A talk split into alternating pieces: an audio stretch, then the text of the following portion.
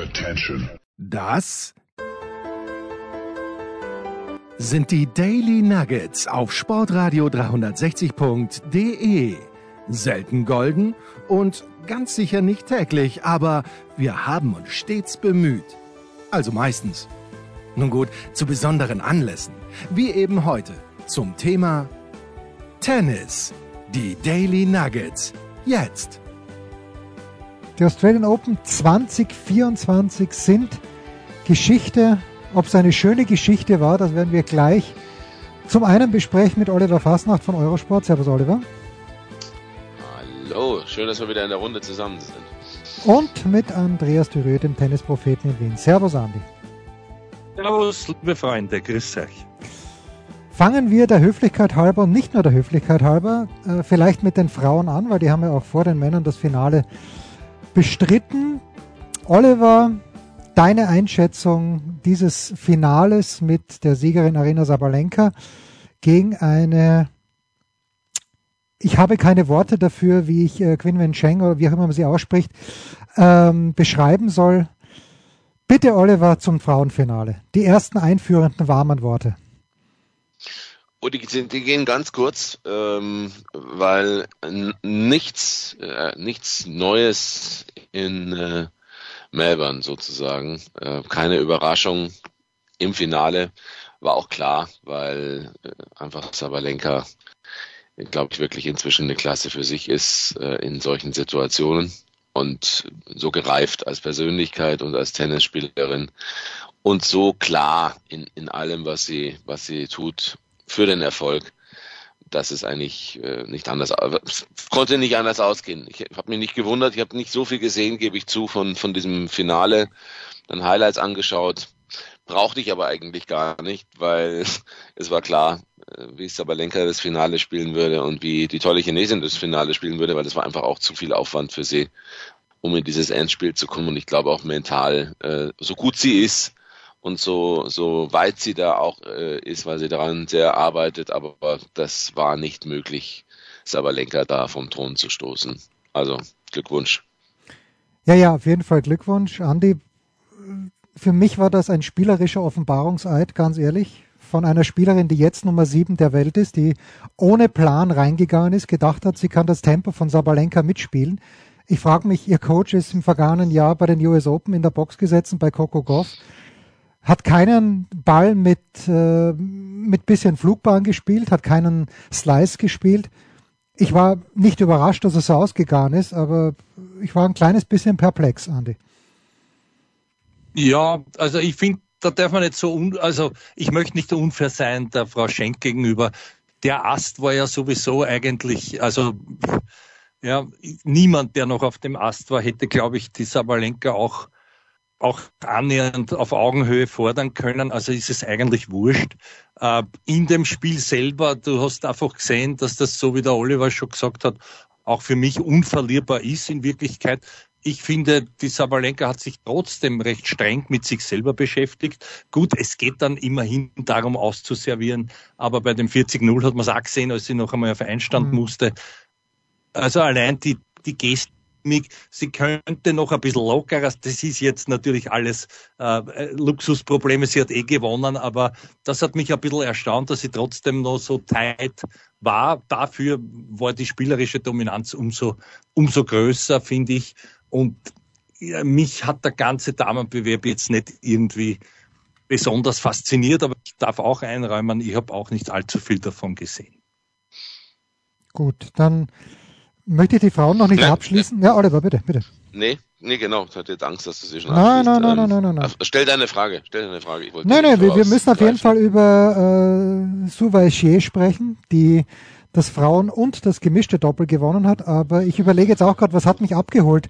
Bei den Frauen, Coco Goff hat serviert auf den ersten Satz gegen Sabalenka. Auch das hat mich schon überrascht, weil ich gedacht hätte, dass Sabalenka das klarer gewinnt.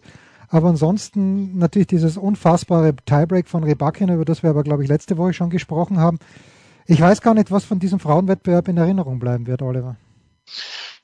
Ja, also erstmal zu, zu, zu Shang muss man eines sagen, sie spielt halt so, ja. Also wer, wer dann in dem Endspiel noch Slice und Dropshot und äh, höheren Spin und dann wieder einen flacheren Spin und, und mehr äh, erwartet hätte, sage ich mal, äh, ist äh, da glaube ich etwas zu romantisiert herangegangen. Das ist ja das Problem an diesem Matchup letztlich auch gewesen. Und wenn du dir der Ast, wie es so schön gesagt wurde gerade vom Andy, wenn du dir das anschaust, dann ist das ja ein Ast gewesen, in dem viele Basher noch am Ende übrig geblieben sind oder die, die halt einen harten, äh, klaren Ball schlagen können.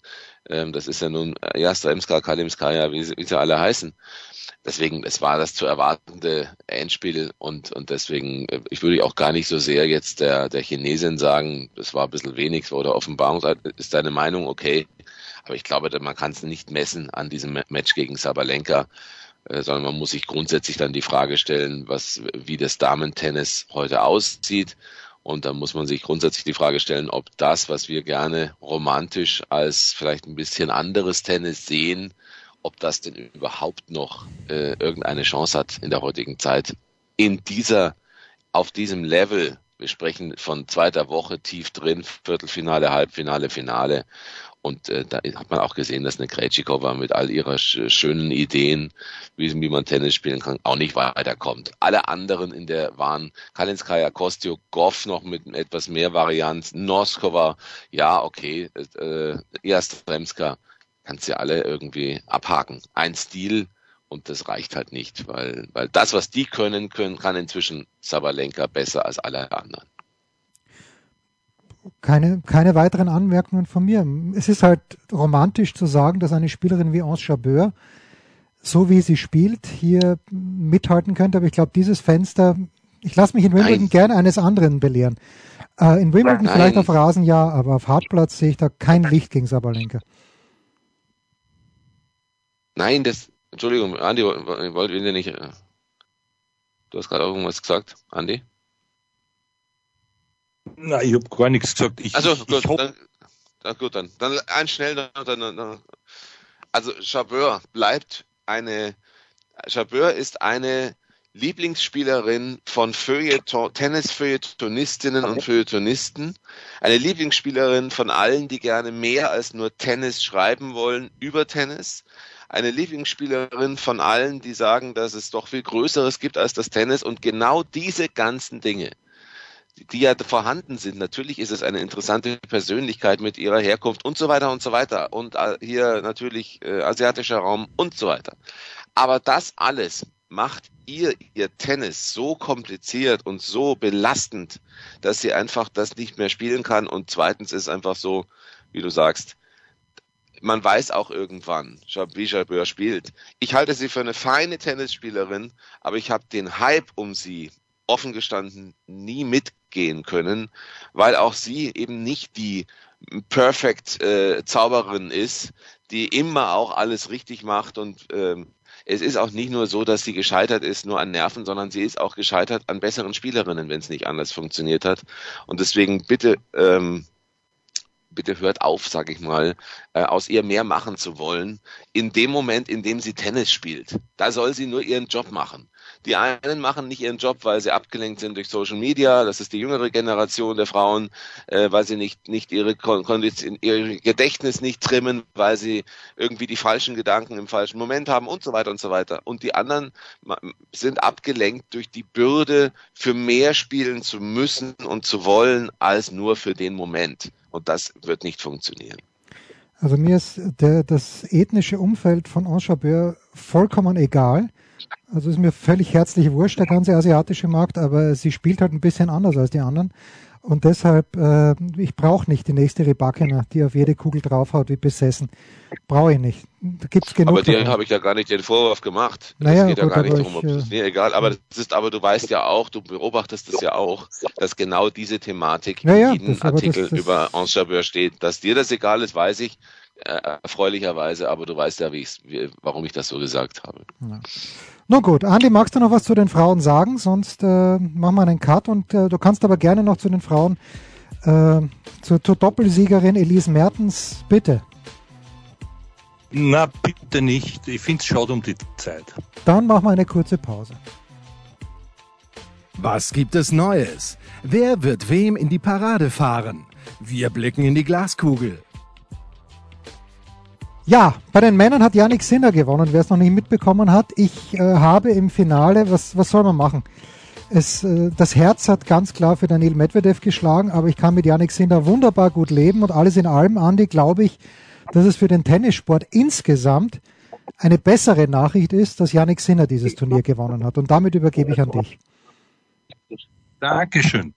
Naja, äh, mich hat wiederum, mich hat wiederum äh, beeindruckt und, und zugleich erstaunt, diese, diese mentale Hochschaubahn, die aber irgendwo zu erwarten war für, für Yannick Sinner im Endspiel, weil so souverän er war bis dahin, selbst gegen Novak Djokovic noch, ja, so, so befangen war für mich in den ersten beiden Sätzen. Das war ganz eklatant. Ne? Dazu kam dann natürlich noch, dass, dass, Medvedev, dass Medvedev mit der Taktik ihn auch überrascht hat. Aber eins darf man auch nicht vergessen. Der Medvedev hat auch aus psychologischer Sicht dann auf einmal auch nachzudenken begonnen und meiner Ansicht nach genau deswegen, weil er jetzt einmal der war, der 2 zu 0 Sätze geführt hat. Es war ja das ganze Turnier fast umgekehrt, dass er schon draußen gewesen ist. Und da spürt sich natürlich lockerer mit der fertig, mit der äh, Geschichte, du hast nichts mehr zu verlieren. Da ist es vielleicht verwegen, ihm den Vorwurf zu machen, aber ich sag's trotzdem, dass er ja den Sinner auch wieder hineingelassen hat in die Partie. Äh, ich weiß schon, dass im Hinterkopf war diese, diese, diese enorme Belastung von mehr als einem ganzen Tag da auf dem Platz gestanden zu sein, sechs Stunden länger als der, als der Südtiroler und so weiter. Aber bis dahin war er eigentlich der Mann, der das auch gestaltet hat, mehrheitlich. Ne? Und beim Sinner hat so viel gefehlt, was ja in den anderen Matches vorhanden war.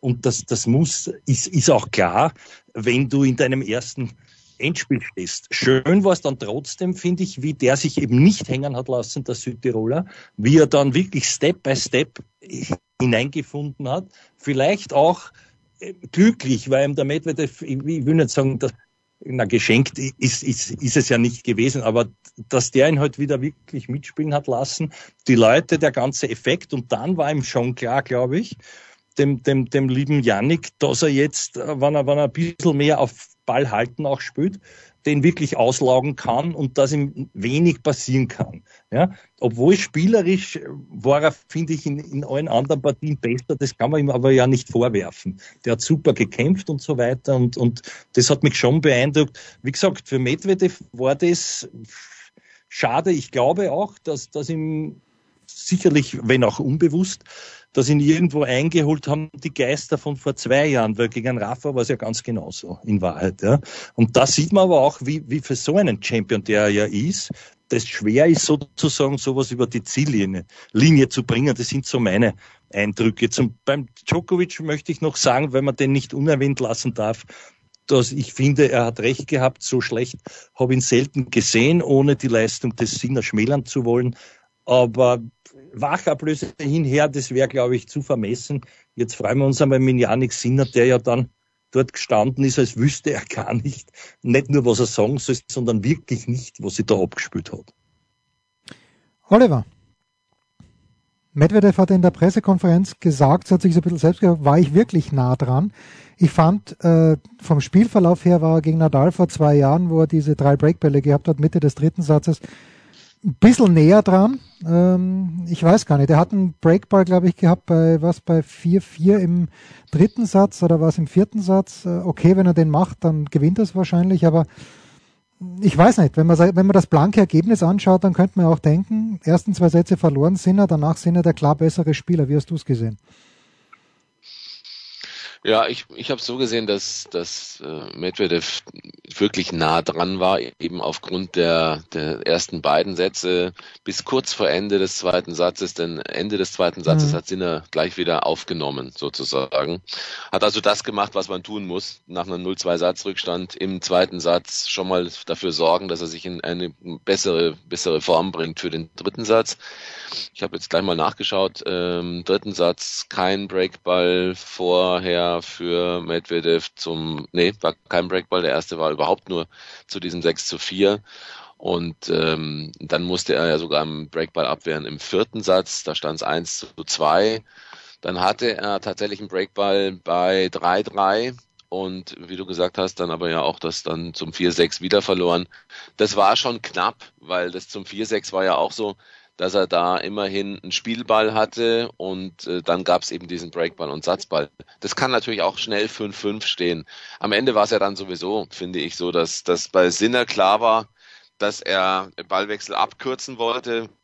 Ähm, dieser grandioser Schlag der Vorhand Longline, weil der Sinner den halt aus dem Lauf heraus ohne großen Ansatz spielt. Ähm, für mich einer der besten Schläge überhaupt und der wichtigsten von ihm, auch weil da, damit hat er Rallyes abgeschlossen. Das war seine Ausfahrt und die hat super funktioniert.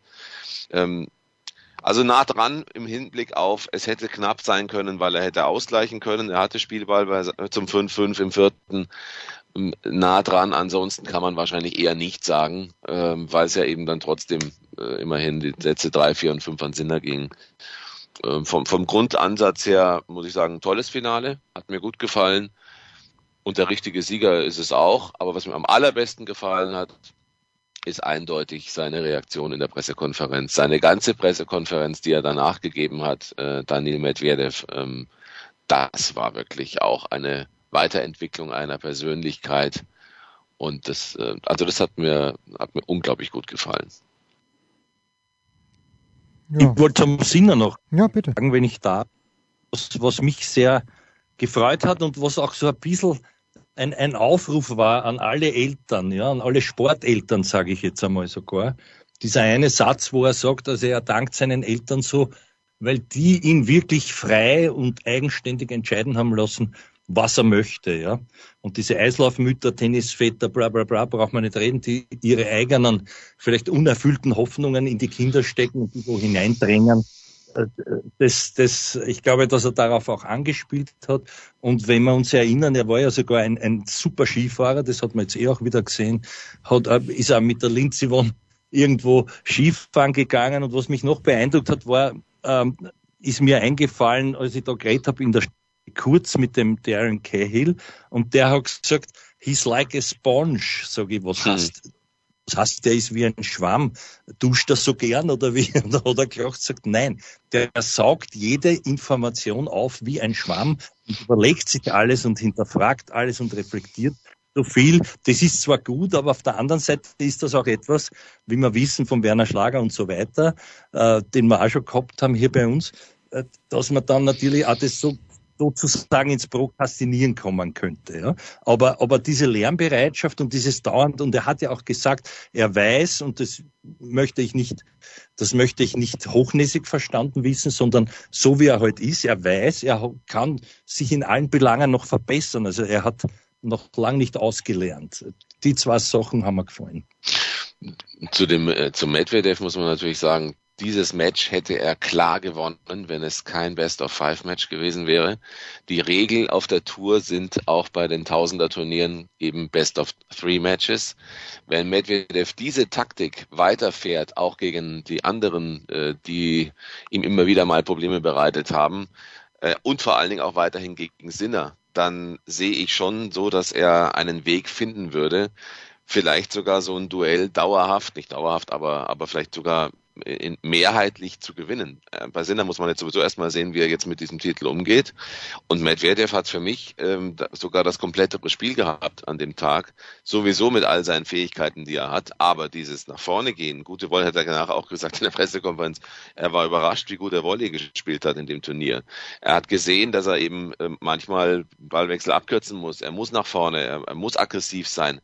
Und ich glaube, das war der aggressivste äh, Daniel Medvedev, den man in einem solchen Endspiel je gesehen hat. Wenn man bedenkt, wie oft er auch sehr dicht am Netz Volleys gespielt hat, heißt, er hat sich zugetraut, er ist nach vorne gegangen. Hier sehe ich ein, eine klare Weiterentwicklung. Und deswegen kann es durchaus sein, dass in diesem Jahr der, äh, dieser Kampf, dieser Kampf da oben tatsächlich Medvedev äh, eine sehr große Rolle spielen wird. Das muss man abwarten, aber das waren erste Anzeichen dafür, dass er eben auch cleverer geworden ist, dass er eine gute taktische Einstellung hatte, dass er weiß, wie er in seiner Karriere zu diesem Zeitpunkt jetzt Tennis spielen muss. Also kann nur sagen, auch da wieder Kompliment natürlich auch an Sinner, völlig klar, ähm, ist auch der verdiente Sieger gewesen. Aber das ist mir und ihr seid ja auch relativ äh, häufig beschäftigt mit Daniel, ist mir sehr aufgefallen. Sehr positiv. Na, ich liebe ihn seit Jahren, weil ich immer schon. Also Schmieder von der Süddeutschen mit auf aufmerksam gemacht, hört mal beim Daniel in der Pressekonferenz genauer hin und das war damals 2019, wo er gegen Nadal im Finale dann verloren hat, was er Okay, nach den ersten beiden Sätzen damals, wer sich erinnern kann, hätte man niemals dran gedacht, dass das noch spannend wird. Das ist dann spannend geworden und hat einen Fünf verloren. Ne, Daniel ist super, äh, gefällt mir sehr gut und die, ich glaube, Andi, ich glaube, dass der Sinner gut damit umgehen wird, weil er, ja, weil er komplett geerdet ist und ich glaube, dem ist jetzt dieser Rucksack, der beim Dominik wahrscheinlich immer größer geworden ist über die Jahre, wo er es eben nicht gewonnen hat. Und die Situation beim Dominik war wahrscheinlich ein bisschen schwieriger, weil Nadal in Paris im Grunde genommen unbesiegbar ist für einen Rechtshänder mit einhändiger Rückhand. Und ich glaube, der Sinner, der, der hat jetzt gar keinen Rucksack mehr und der kann jetzt dahin spielen. Hat er Tausender gewonnen, hat Grand Slam Turnier gewonnen. Ja, was, ich antizipiere hier keine, kein Hangover, Andy, weil so irgendwie, so dünkt er mich nicht als Typ ja, antizipierst, hast du jetzt in meine Richtung gesagt. Das gefällt mir. Na gut. Ähm, nachdem alle schallend lachen, werde ich jetzt auf deine eigentliche Frage eingehen. Also das ist natürlich schon immer eine, eine große Challenge, äh, mit sowas umzugehen, beziehungsweise sich danach dann neu auszurichten. Das ist ja das, das Furchtbare, dass du beim Tennis haben auch viele Champions ja schon gesagt, es verändert sich in Wahrheit ja nichts. Ja? Du hast jetzt halt ein Match gewonnen, du bist Champion, die Erwartung wird riesengroß, dass du jetzt der Seriensieger sein wirst, der die anderen beiden, sagen wir, wir haben ja bis vor einem halben Jahr eigentlich nur von Alcaraz und, und Rune gesprochen in dem Zusammenhang und der Sinner war irgendwo da hinten und auf einmal ist er voll in diesem, in diesem Limelight. Ich glaube auch, dass er von seinem Charakter her ihn das, das nicht aushebeln wird, dass er sehr down to earth ist, dass das ein Vorteil ist. Trotzdem äh, werden die Erwartungen, wie gesagt, nicht, nicht geringer und er müsste sich jetzt ausrichten. Das ist, glaube ich, das, was bei Dominik Thiem versäumt worden ist. Wo will ich hin? Ja, weil das bedarf wahrscheinlich weiterer, wahrscheinlich vielleicht noch mehr Einsatz, sowas jetzt in Serie reproduzieren zu wollen und vor allem zu können. Also da weiß ich nicht, ob er schon so weit ist. Vielleicht darf man da auch noch nicht so viel erwarten. Auf jeden Fall äh, würde ich es auch so wie du sehen, das ist einmal erledigt, danke, mit 22. Und es könnte schon so sein, dass man dass man, äh, dass es ist wie bei Federer, da haben wir doch auch alle ein bisschen warten müssen. Da haben doch auch alle gesagt, der ist so geschickt und so weiter. Und bis der den Arbeiter Hewitt sozusagen ausgehebelt hat, ganz vorne an der Weltspitze, hat es relativ lang gedauert, auch mit seinem ersten Grand Slam-Sieg. Und da kann noch sehr, sehr viel kommen. Ich sehe den vom Potenzial her auch am gefährlichsten. Und Djokovic wird schon langsam, langsamer werden müssen. Und, und dahingehend wäre es jetzt für ihn aufgelegt. Ja, ich bin mir nicht sicher, ob, ob man so weit gehen darf, noch einmal, und da jetzt ähm, uns alle zu fragen, also wie viel Grand Slams gewinnt der Herr noch? Das, das sehe ich jetzt so nicht. Ich hätte ihn ja getippt für Wimbledon, ganz, ganz offen. Und ich glaube schon, dass er dort jetzt, nachdem dieser erste Stein einmal weg ist und diese wahnsinnige Belastung, das vollbracht zu haben, dass er dort jetzt äh, vielleicht dann noch einen drauflegt. Aber zu sagen, gut, US Open wird er auch noch gewinnen, das wäre dann ein bisschen vermessen. Es spielt ja auch der Herr Alcaraz noch mit, obwohl der der eben wiederum, der hat es jetzt ganz schwer, ja, aus, aus verschiedenen Gründen. Aber noch einmal, um auf den Sinner zurückzukommen, der muss sich neu ausrichten und der müsste eigentlich meiner Ansicht nach den Marschplan jetzt auf die Nummer eins legen und auf das, was er ist, nämlich ein Champion zu bleiben. Ich glaube, ähm, dass, also da habt ihr ja völlig recht, vom Typ her ist er natürlich down to earth und geerdet und so weiter und äh, Wurzeln und seine Heimat, das ist alles wunderbar. Aber genau wie du sagst, Andi, er, er hat jetzt eine andere Situation und die kann man nicht simulieren. Das wird er jetzt erstmal lernen müssen, für sich damit klarzukommen. Die, die Kombi Cahill äh, äh, Vanjotz ist natürlich eine, eine ganz tolle, aber vor allen Dingen ist es so, das darf man nicht vergessen, es war auch die Cahill Australien Kombi wieder mal. Es war so eine extra Energie, die, glaube ich, äh, was Besonderes auch nochmal aus ihm rausgekitzelt hat. Ähm, und das heißt, ich würde ihn jetzt einfach gerne sehen, weil ähm, in den nächsten großen Turnieren ja, aber ich würde ihn gerne jetzt sowieso mal sehen, auch äh, nicht nur bei den Grand Slams, sondern wirklich auch bei den Tausender Turnieren wie er da wirklich agiert und wie er damit jetzt auch klarkommt, weil es ist auf jeden Fall jetzt so, dass er unter einem anderen, eine andere äh, Charakteristik äh, sozusagen in, in allem steckt, was jetzt mit ihm zu tun hat. Das ist das eine. Das andere wollte ich noch schnell, schnell gesagt haben, äh, Wimbledon, so wie er jetzt äh, das Melbourne-Finale und das Turnier gespielt hat, glaube ich, dass Medvedev alles hat, auch Wimbledon äh, gewinnen zu können. Äh, aber müssen wir mal abwarten, wie sich der jetzt weiterentwickelt. Eine Sache, glaube ich, muss man, muss man, muss man mit Furcht fast sehen. Das ist ebenfalls mein, also muss man nicht, aber ich sehe das so.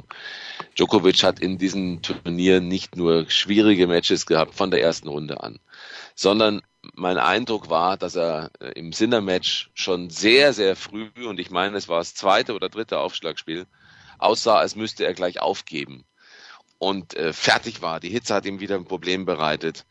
Ich befürchte, dass der Körper von, von Djokovic in diesem Jahr ihm große Probleme bereiten wird. Dass das alles nicht mehr zu matchen ist, was andere mit eben einem gewissen jungen Alt, mit Jugendlichkeit, mit, mit Frische, mit Elan, mit, mit, einer, mit einer Dynamik äh, auf den Platz bringen. Und der Körper, damit sind wir ja auch immer beim Geist, dem mal außer, außen vor aber ich glaube, dass der Körper nicht mehr das machen wird, was er machen müsste. Das sah nicht gut aus, finde ich, von Djokovic in den gesamten zwei Wochen. Na, gegen Taylor Fritz ist es mir mehr aufgefallen sogar, aber mm, das, was ich gesehen habe. Ich glaube, ich meine, ja, genau, ja, ich glaube, genau, Taylor Fritz, ich habe es verwechselt, ja, genau. Ja. Das war das, wo er gleich in der, ja, genau, wo genau. gleich nach Luft, ja, ja, da habe ich echt gedacht, es ist vorbei. Er wird das nicht zu Ende spielen können. Ja. Das sah ganz übel aus. Der kommt auf den Platz und ist schon fertig, geht zum Handtuch, schwitzt, so, ringt nach Luft. Genau, das war Fritz. Entschuldige, danke, ja. ja genau. Ja, nur Fritz ist halt eine Pfeife und kann das nicht ausnutzen und äh, Sinner. Ja, sowieso. sowieso. Ja, Sinner hätte das, hätte, hat's, hat's dann genutzt. Na gut, ich glaube, äh, es gibt einen offensichtlichen, mindestens einen offensichtlichen Kandidaten für den Mitarbeiter der Woche oder die Mitarbeiterin der Woche. Wir machen eine kurze Pause. Ein Fallrückzieher von der Mittellinie? Ein Skiflug über einen Viertelkilometer? Oder einfach nur ein sauber zubereitetes Abendessen? Unser Mitarbeiter, unsere Mitarbeiterin, unser Darling der Woche. Ja, der Andi hat ihn letzte Woche schon aufs Tableau gebracht. Ich weiß nicht, ob du noch mal was sagen möchtest zum neuen Ex-Equo-Weltranglisten-Ersten im Doppel, Andi, oder ob du einen anderen Mitarbeiter oder eine andere Mitarbeiterin der Woche hast. Naja, genauso wie die, die Frau Hüssi, ja, es sich verdienen würde, so hat es für äh, letzte Woche der Herr Bobana verdient, allein aufgrund der Tatsache, dass er ja während unseres Gesprächs schon klar war, er wird jetzt Nummer eins werden, glaube ich. Oder hat er das Match noch gewinnen müssen. Jedenfalls, ja, aus sentimentalen Gründen wäre es, wäre er es. Auf der anderen Seite nehme ich den Sinn, dass für mich schon also über das gesamte Turnier war der, finde ich, am, am stärksten tennisspielerisch und, und auch vom Auftreten her im Finale dann nicht mehr. Das haben wir jetzt eh schon zerlegt und besprochen, aber also ich, ich nehme den Janik Sinner, das ist relativ fantasielos. Wahrscheinlich hätte man noch x Leute nehmen, dazu nehmen können, aber das ist es bei mir. Mich dünkt, Oliver hat einen originellen Kandidaten oder eine originelle Kandidatin. Na, ich finde es schon toll, dass, dass äh, Shea und Mertens das gewonnen haben. Wir haben ja letzte Woche auch getippt, also mein Mix-Tipp ist gar nicht aufgegangen. Ich bin auch äh, fest davon überzeugt, dass äh, Gillet, wenn er den Namen Siegemund hört, wahrscheinlich in Zukunft sagen wird, nicht mehr abhebt, nicht mehr das Telefon äh, abhebt, wenn er es sieht. Thank, thanks a lot. Äh, aber ich, äh, ich ertrage es nervlich nicht, weil die hat ihn ja ganz schön, ganz schön angefaucht auf dem Platz. Ein paar Matches gesehen. Ähm, also das hat auch nicht funktioniert. Das Doppel von mir hat auch nicht funktioniert, mein Doppeltipp, obwohl es knapp gewesen ist. Äh, nein, meine äh, 1B ist Zverev für alles, was er gezeigt hat. Ähm, Wenn es ihm wirklich nicht gut ging, war es sowieso nochmal ein riesen, riesen Match, das er fast auch noch gewonnen hätte. Aber klar, äh, Mitarbeiterin der Woche ist auch gar nicht groß überraschend ist für mich ganz klar Arina Sabalenka. Ich verfolge sie wirklich sehr intensiv seit jetzt über sechs Jahren, also komplett seit sie 2017 ähm, im Fed Cup damals so ein bisschen auf die auf die, die Öffentlichkeit so ein bisschen mehr Interesse an ihr gefunden hat vielleicht, aber das sehr sehr genau verfolgt und kann nur sagen, das ist eine eine ganz tolle Entwicklung Und jetzt ist sie, sie sagt ja, sie ist zum Glück außerhalb des Platzes nicht so wie auf dem Platz, weil sonst hätte sie wenig Freunde. Ähm, aber die Kombination passt einfach fantastisch. Und sie, sie, für mich wäre sie auch eine passende Nummer eins, weil da, da ist, steckt eine Menge drin, finde ich. Ich nehme jemanden, der auch Nummer eins geworden ist. Ich weiß, das ist äh, nur in Österreich weltweite News und es war auch schon vor den Australian Open Club, als Joao Fonseca nicht gestartet ist. Aber so oft kommt es ja dann doch nicht vor, dass ein österreichischer Junior an Position 1 der ITF Juniorenwetterliste steht. Joel Schwärzler tut das jetzt, was das fürs Männertennis heißt, genau gar nichts, weil es mit Jakub Menschik, äh, Menschik und Dino Prismic zwei Leute gibt, die ziemlich genau gleich alt sind wie der Joel. Aber trotzdem, mich freut es, das hat er sich verdient. Letztes Jahr wunderbar gespielt, in Japan dann und jetzt ist er Nummer eins der Welt bei den Junioren. Ich weiß, der Jürgen treibt ihn an, Jürgen Melzer, dass er den Übergang zu den Männern gut hinkriegt. Nicht zu viel Pressure, bitte. Äh, aber das ist, ist ein guter Typ, der Joel, und der spielt lässiges Tennis. Deshalb ist das mein Mitarbeiter der Woche. Super, ich wollte ganz kurz, ich weiß, wir sind schon eilig, aber danke, Oliver, dass du den Zverev noch erwähnt hast und dem wünsche ich wirklich, dass er, dass ihn das nicht wieder runterreißt, weil ähnlich, ähnlich war es ja vielleicht schon beim US Open Finale gegen den Dominic Thiem, also da da sicher zu kiefeln, aber insgesamt super Leistung. Das waren die Daily Nuggets auf Sportradio 360.de. Ihr wollt uns unterstützen? Prächtige Idee! Einfach eine Mail an steilpass at sportradio 360.de schicken und ihr bekommt alle Infos. Und versäumt nicht die Big Show. Jeden Donnerstag neu.